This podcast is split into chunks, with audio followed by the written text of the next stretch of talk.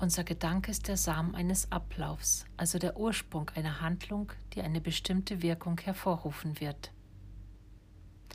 Unser Unterbewusstsein ist der Speicher, der all diese Saat in sich aufnimmt, ohne zu unterscheiden, ob dieser Samen gute oder schlechte Ernte bringen wird.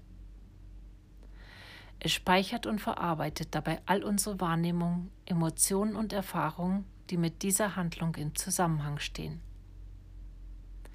Daneben reguliert und steuert es lebenswichtige Körperfunktionen wie den Herzschlag, die Verdauung und die Atmung, ohne dass wir bewusst darüber nachdenken müssen.